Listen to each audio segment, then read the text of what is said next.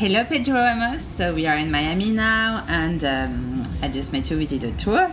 So they said you, I mean, you call yourself the Miami best uh, graffiti guide. That's correct. So first, why are you the best? Let's explain me. So hi, good to see you. Great. To, so Thank you. Yeah. So uh, for starters, Miami's best graffiti guide is pretty much self-explanatory, right? So we are Miami's best graffiti guide. Although we speak to different levels, we speak to murals on all capacities. So graffiti, portraits, abstract expressionism, color theory, you know, you name it, anything that has to do with street art in general. Uh, but the reason why we're the best is because we're the only artist-owned and operated tour company in Wynwood and abroad too, because we also are the official tour company for uh, the Mural Festival in Montreal, and we go to different mural festivals around the around the world. Um, but being that we are artists ourselves, we have the best uh, kind of knowledge. I mean, these are not people that we read about on Wikipedia. These are people that we've, you know, had dinner with, gotten drunk with, painted together with. You know, so it's a it's a different uh, scenario when you know it from that side. So what is your history? You were born in Miami, and tell me more about you. Right. So I'm born and raised here in Miami. Um, I was born in Miami Beach. I was raised in Miami Beach and in uh, South Miami as well. Um, I've traveled extensively. I've painted around the world, but this is my city. You know, I've, uh, this is always going to be home. It's always been home. Uh, I come from a Cuban background. Both of my parents are Cuban, but I am first generation here in uh, in, in Miami. Okay. So um, how long have you been um, doing graffitis? So, so I, I come from a train background and from a graffiti background. This is before it was popular. This is before it was accepted the way that it is now. So I come from a, uh, kind of a train background, graffiti background. Remember, I told you that you know graffiti is all about the letters, right? So. Yeah. You're supposed to be kind of like a letter architect, uh, a letter engineer is what you're supposed to do. Uh, you're supposed to make your letters pop and position themselves. You're supposed to arm your letters. Your piece should look just as fresh and like white and black as it does with a plethora of colors. That's that's what graffiti is as an art form. Now, vandalism is everything. You write on someone or you paint on someone's property without permission. That's vandalism, no matter what you did. Even if you did, you know, the uh, Mona Lisa, it's still vandalism if you didn't get permission. But I come from that world. From vandalism. From vandalism, using graffiti as my method of vandalism, right? But if it wasn't for graffiti, and I say this all the time, it wouldn't be this acceptance of murals and things as and street art as it is now. Graffiti paved the way for this type of art. You know, people were in their art school and studios painting on small canvases and then you know as soon as it got became popular and people started painting bigger and then they were like oh let me take my fine art style to walls and into the street and things like that. And that's why we have such an eclectic mix of street art, you know, including the festival that I run, the Basel House Mural Festival. You have traditional graffiti and you have portraits and you have abstract and you have, you know, cartoonish style. I mean, everything, you know, and people have kind of exploded. Can you tell me more about your Basel House Mural Festival? What is it exactly? So, a Basel House Mural Festival officially took place uh, in 2017 was the first year, and 2018 was just last year.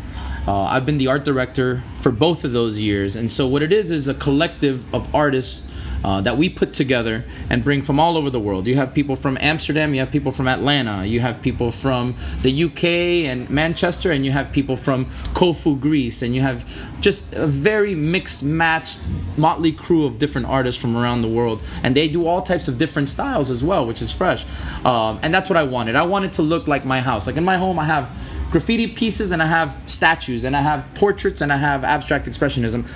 I, I really detest the the festivals in which people are like, well, we just want everything except graffiti, traditional graffiti, or we just want graffiti and not the other stuff. Nowadays, it's a mixture of everything, and so it should all be inclusive and incorporated. And so this is my second year doing it. it was a great success. The first year we brought 80 something artists down, uh, and then this year we brought 60 something and it's become the largest mural festival in the United States with the uh, amount of artists and the amount of walls that are painted. It's absolutely unbelievable. Yeah. So it's the largest mural festival in the? United States. Wow! Yeah. A- Amazing. Yeah. So, um, you what kind of things do you have except the art? You have concerts, you said. Well, Basel House Mural Festival also uh, deals with another component that is music, and so uh, the RC Cola plant, which is kind of the headquarters of the footprint of Basel House. Had a lot of concerts. They revamped the whole. It used to be Royal Crown Cola. I don't know if you've ever heard of it, but it was a very popular soda. I think in the 80s and stuff like that. And since Hurricane Andrew took place down here in Miami, Wynwood, in 1992 the festival was uh, the, uh, the, the the property yeah. was uh, destroyed, so they shut down production here. But what became of it was a graffiti cathedral.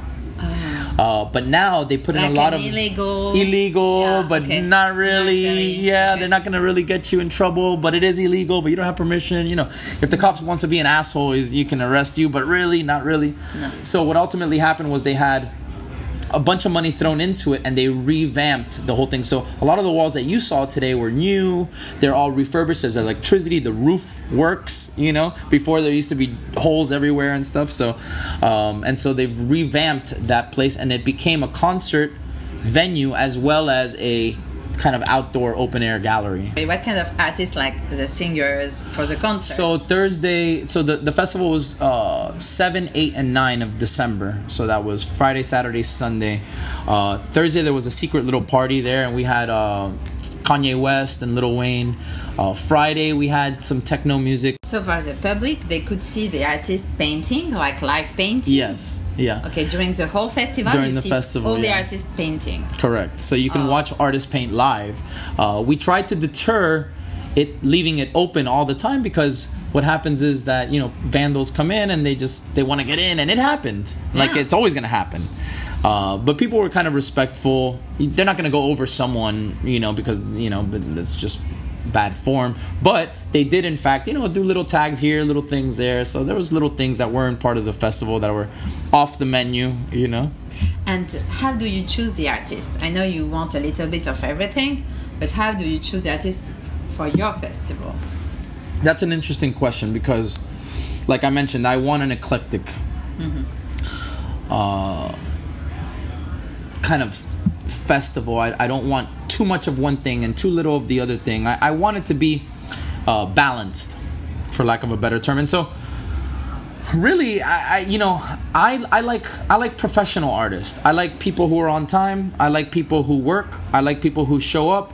I like um, uh, professional artists. I don't want someone that's going to be here today, gone tomorrow.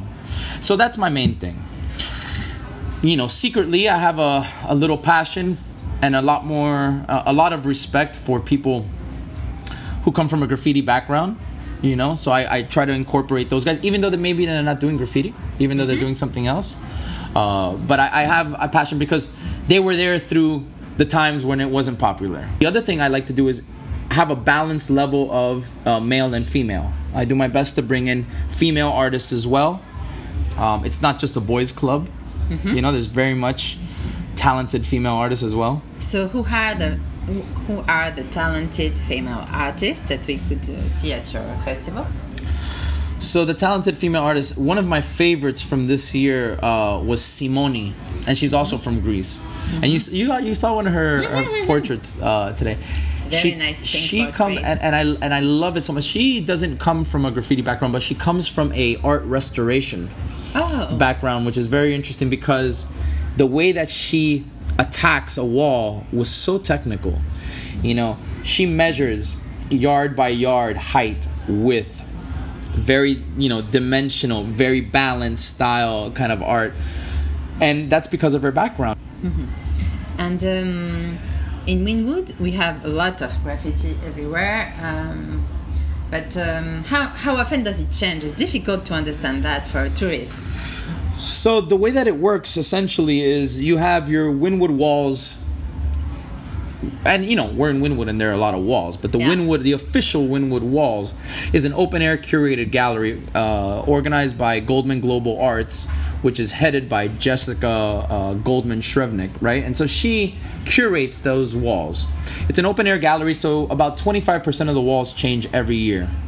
The artists are solicited by her um, and they come in and they you know provide a concept and they go ahead and they execute their murals they donate their talent uh, but you know the goldmans provide them with things like uh, room and board flights and things like that um, as it relates to the outside, the exterior, it's a bit different, right? Because it's kind of a free for all. There is no security and floodlighting and everything. So you can have a beautiful mural like we passed by one of mine today that had a lot of graffiti on the bottom because people were here with nowhere to paint from, you know, wherever and they do graffiti and tags and little things on the bottom. Luckily it's a big mural so it didn't affect Yeah. it too much, but it's one of those things where or it maybe it's not even an artist. Maybe an inebriated couple leaves a bar and they're like, "Oh, you know, Pedro loves Maria," and they write on your mural or something like Oh, that. You know what I mean? So it, if they find or a bum finds your can, a homeless, and they're just like, Yeah. "Oh, whatever, don't smoke crack." I don't know, whatever they write, you know. So Whatever they want. whatever they want. So it's not protected. So it's kind of a free for all. Although